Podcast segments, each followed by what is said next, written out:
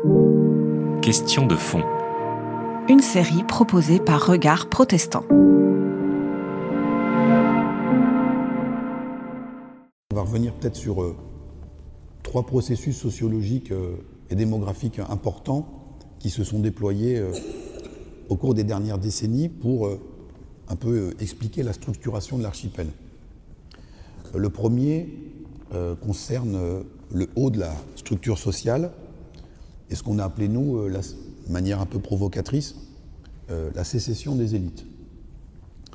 Euh, Qu'est-ce à dire? Eh bien que on a une élite, il y en a toujours eu, mais qui, qui s'est élargie, mais qui, en s'élargissant, s'est aussi très fortement coupée du reste de la population. Alors comment ça s'est produit? Eh bien, d'une part parce que on a eu, et de manière tout à fait souhaitable, une forte démocratisation de l'accès à l'enseignement supérieur. Et donc aujourd'hui, ça aboutit au fait qu'on a une population diplômée du supérieur qui est bien plus nombreuse qu'elle ne l'était dans les années 60. Mais quand euh, vous êtes 20% de la population, pas d'une classe d'âge, hein, de la population totale, eh bien, vous ne vous comportez pas, ou plus, comme quand vous étiez 3%. À 3%, les protestants le savent, euh, on est obligé d'être en contact avec les autres. Parce que sinon, on, tourne un petit peu en rond. À 20%, on peut total- totalement vivre dans son bocal, et cela d'autant plus que, au cours des dernières décennies, ces populations ont eu, con- ont eu tendance à se concentrer géographiquement, dans le cœur des grandes agglomérations, là où il y a les emplois qui sont euh, pourvus par ces populations. On est ici à Paris, dans le 8e arrondissement, donc on est au cœur du phénomène. Le recensement de l'INSEE sur Paris, en 82, nous indique que 25% de la population parisienne est cadre ou profession intellectuelle. On a 45% aujourd'hui.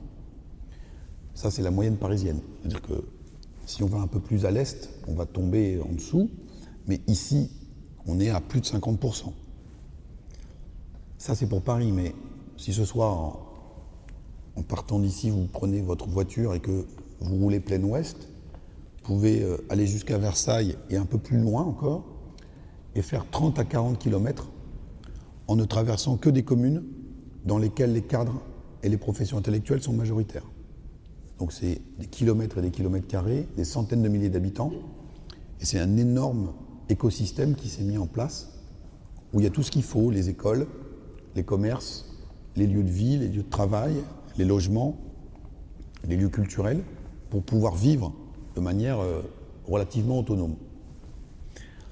Euh, ce phénomène de découplage, il a été d'autant plus euh, amplifié qu'un certain nombre d'institutions qui permettaient, notamment dans les jeunes générations, qu'on se croise, on se côtoie, on se fréquente, soit ont disparu, soit sont en crise. Celle qui a disparu, vous l'avez en tête, c'est le service militaire. Jusqu'à la fin des années 80, quand il est en vitesse de croisière, avant que Jacques Chirac, euh, au milieu des années 90, annonce la fin, c'est deux tiers d'une classe d'âge masculine qui fait l'armée. Donc on a tous en tête des exemples d'exemptions, de pistons, euh, euh, de moments plus ou moins joyeux qui ont été passés dans nos familles respectives dans les casernes. Mais ces anomalies mises à part, c'est deux tiers d'une classe d'âge masculine, quel que soit le niveau de diplôme du jeune. Et aujourd'hui, quand vous discutez avec euh, des messieurs d'un certain âge et d'une certaine condition sociale, ils vous disent souvent que la seule fois où ils ont euh, vécu échangé un peu longtemps avec des fils d'ouvriers ou des fils de paysans, c'était dans leur chambrée à l'armée. Cette expérience sociale ou sociologique n'est plus possible aujourd'hui pour les enfants ou les petits-enfants de ces messieurs. Hein, même si le service national universel est appelé à monter en puissance, il va concerner aussi les jeunes filles, mais on n'est pas sur la même ampleur de durée que euh, le service militaire à l'époque. Autre institution qui, elle, n'a pas disparu, l'école. Mais euh, l'école, aujourd'hui en France, est très segmentée. Euh, et on a parlé tout à l'heure de la dislocation de la matrice catholique. Quand une matrice se disloque, c'est comme un édifice qui s'effondre. Je ne vais pas faire de parallèle. Il y a souvent des beaux restes quand même dans ces décombres. Et la dislocation de la matrice catholique, un des éléments qui tient encore parfaitement debout, c'est son réseau d'écoles. l'école privée en France, c'est essentiellement catholique, d'obédience, et ça permet de scolariser à peu près 15% de l'ensemble des enfants. Donc c'est beaucoup. Sauf qu'on a vu tout à l'heure qu'on n'a plus que 5% de catholiques pratiquants. Et si on veut être un peu sévère, ou cruel plus exactement, on ajoutera que ces 5% sont en plus souvent plus âgés que la moyenne. Donc ils peuvent avoir tendanciellement un peu moins d'enfants. Donc du coup, il manque des clients pour nos écoles privées. Et alors que jusqu'au début des années 80, en tendance, euh, ces écoles recrutaient d'abord sur une base confessionnelle, ou prioritairement. Les habitudes, on était catholique, donc on allait à Saint-Joseph, à Sainte-Marie, etc. etc. Aujourd'hui, notamment dans les grandes villes, le recrutement il se fait sur une base sociologique. Les enfants de cadre, profession intellectuelle, ils pas les mettre dans le public, on va aller dans le privé parce que le niveau s'effondre, etc. Et donc on a là aussi un phénomène de segmentation sociale très profond qui s'opère. Notre pays est un, un des pays qui dépense le plus, à la fois en volume et en taux, pour son éducation. Et on se fait ratatiner à chaque classement PISA, à la fois sur le niveau, donc ce n'est pas tellement le sujet de mon, propos, mais aussi sur le fait de savoir si euh, l'origine sociologique ou sociale des enfants conditionne leur réussite scolaire. C'est chez nous que c'est le plus prédictif. Alors qu'on dépense, comme dirait le président, un pognon de dingue dans euh, l'éducation. Donc on voit bien que ces logiques-là aussi sont très fortes. Et puis troisième institution qui permettait, euh, ou qui permet encore, mais qui permettait plus exactement, un certain brassage dans la jeunesse, c'était les colonies de vacances. Alors elles n'ont pas disparu. Il y a à peu près 800 à 900 000 enfants qui partent en colo tous les étés encore. Ces colonies, elles sont organisées pour l'essentiel par des collectivités locales, des mairies, des conseils généraux, des conseils départementaux, de manière très légitime, euh, ces organismes pratiquent des tarifs très sociaux pour permettre aux enfants des familles les plus défavorisées de partir en vacances et souvent euh, d'aller voir la mer. Donc ce faisant, on spécialise ces colonies de vacances plutôt sur ces publics-là. Les enfants de ceux qui habitent euh, entre ici et Versailles, ils partent souvent aussi en, séjour collectif. Mais pour se perfectionner en anglais, pour apprendre le poney, découvrir la plongée. Euh, et tout ça, souvent, c'est privé, donc c'est un coût. Et donc, qui dit coût dit filtrage social. Et en, général, on se retrouve entre enfants de même conditions, de même milieu, dans ces séjours. Et puis, il y a les enfants des Gilets jaunes. Alors, les Gilets jaunes, leurs parents gagnent trop pour avoir le droit aux tarifs sociaux, donc ils partent pas en colonie de vacances mais pas assez pour payer le stage de poney. Donc ils vont rester à la maison ou ils vont partir en famille, et là aussi, le brassage euh, s'opère beaucoup moins bien. Euh, et donc vous voyez que par de multiples facettes, donc il n'y a pas eu de grand ordonnateur de ce euh, phénomène de sécession, mais progressivement ça s'est opéré. là encore, on peut prendre aussi l'exemple des médias, qui jouent un rôle dans tout ça, en tout cas certains d'entre eux, pas forcément de manière consciente. Les médias, ils sont fabriqués souvent par des gens qui appartiennent à ces milieux. Donc, on va parler des sujets qui nous occupent, nous, qui nous intéressent, nous. Et puis, comme il faut rentabiliser l'écran de pub ou la page de publicité, ben, on va aussi plutôt angler les sujets sur les centres d'intérêt des CSP, qui sont les publics les plus solvables et donc chez qui on peut passer la page de pub la plus chère. Et, donc, petit à petit, on modifie l'agenda comme ça. Et je vais vous prendre qu'un exemple. Donc, on, est bientôt en février. imaginez que vous soyez parti pendant 4 ou 5 ans de France et que vous revenez en France en février. Puis vous allumez votre télé, vous tombez sur les, informations. Et vous allez avoir tout d'un coup l'impression que toute la France part au sport d'hiver.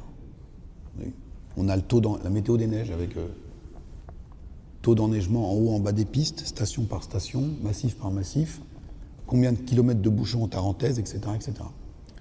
Mais on pourrait chronométrer la durée de la météo des neiges, c'est à peu près la même que la météo normale. Et donc pour vous rassurer, vous irez regarder les chiffres de l'IFOP, parce qu'il faut toujours regarder les chiffres de l'IFOP. Et vous verrez que les Français qui partent au ski tous les ans en février, c'est 5% de la population. Regardez le poids que ça prend dans les informations générales. Sans qu'on s'en rende compte et sans qu'il y ait une manip. C'est une pente naturelle qui s'est faite comme ça. Et donc face à cette euh, sphère d'en haut qui s'est euh, euh, découplée, on a en bas de la, pyramide sociale des catégories populaires, des ouvriers, des employés, qui sont pour beaucoup entrés dans ce que nous on a appelé un processus d'autonomisation culturelle et idéologique. Alors on va dire, bon, le terme est un peu compliqué, alors là aussi on va reprendre les prénoms pour illustrer ou expliquer les choses. Euh, il y a une théorie en, économie qui est très contestée, qui est la théorie du ruissellement. Donc moi je ne suis pas économiste, je ne me prononce pas sur le, le, sujet, mais des sociologues avaient montré en revanche que cette théorie du ruissellement, elle fonctionnait très bien dans le choix des prénoms. On a vu tout à l'heure qu'il y avait des effets de mode comme ça, et donc il y avait des cycles de vie des prénoms. Et ça obéissait à la logique du ruissellement, c'est-à-dire qu'une mode en général était lancée par le haut de l'édifice social, et pas n'importe qui, les milieux artistiques, culturels, qui lançaient des modes en choisissant des prénoms originaux pour leurs enfants. Avec quelques temps d'écart, les chefs d'entreprise, les cadres, euh, reprenaient à leur compte ces prénoms. Et puis, le prénom cheminait dans les classes moyennes, chez les enseignants, puis les ouvriers, les employés, les artisans, et puis même, avec pas mal d'années de retard, ça finissait par arriver jusque dans les milieux paysans. Quand au bout du compte, le haut de l'édifice social se rendait compte avec effroi que les prénoms donnés étaient repris par tout le monde, on se disait inconsciemment qu'il était grand temps d'en changer, et donc il y avait une nouvelle noria qui s'enclenchait, et on partait pour un nouveau cycle de vie des prénoms. Ce phénomène de ruissellement, il a été cassé au milieu des années 80. Il y a encore des modes, mais quand elles sont lancées par le haut de la pyramide, en général, ça s'arrête à peu près au milieu, ça descend plus en dessous. Et inversement, on a eu des modes pour certains prénoms, types de prénoms, qui ont été extrêmement massives, extrêmement spectaculaires, mais qui ont concerné, pour l'essentiel, les milieux populaires. Le, cas le plus emblématique, c'est l'engouement très puissant de milieu des années 80 au milieu des années 90 pour les prénoms anglo-saxons, avec la figure emblématique pour les garçons de Kevin. Kevin, c'est le prénom français, non pas français justement, le prénom qui a été masculin qui était le plus donné en France, sept années de suite, 89-96. À l'époque, on est à peu près à 3 4 000 prénoms différents de garçons, donc il y a une palette énorme, et il y a un prénom qui est number one pendant 7 ans, Kevin. Et donc au bout du bout, on a maintenant au compteur 160 000 Kevin en France. Vous ajoutez Jason, Dylan, Brian, etc. etc. À l'apogée de ce phénomène, en 1993, on a 13% des garçons qui reçoivent un prénom anglo-saxon. 13%. Et donc, on a été regarder la carte de France des prénoms anglo-saxons. Où est-ce qu'ils sont plus donnés? On a fait la carte des Kevin. Et on a vu apparaître une géographie particulière. Tout le nord-est de la France et une excroissance dans le sud-est, Var et Alpes-Maritimes. Alors, comme beaucoup de, gens, on a, on a, des déformations professionnelles. Et donc, quand on a vu cette carte, on a dit, mais elle nous fait penser à quelque chose. Elle ressemble quand même curieusement à la carte du deuxième tour de l'élection présidentielle, à la carte du vote Le Pen. Mais on a appris à l'école que corrélation n'était pas raison. C'est parce qu'il y a deux cartes qui se ressemblent qu'il y a un lien statistique entre les deux. Mais on avait une petite idée derrière la tête parce que ça fait longtemps qu'on travaille sur le Front National.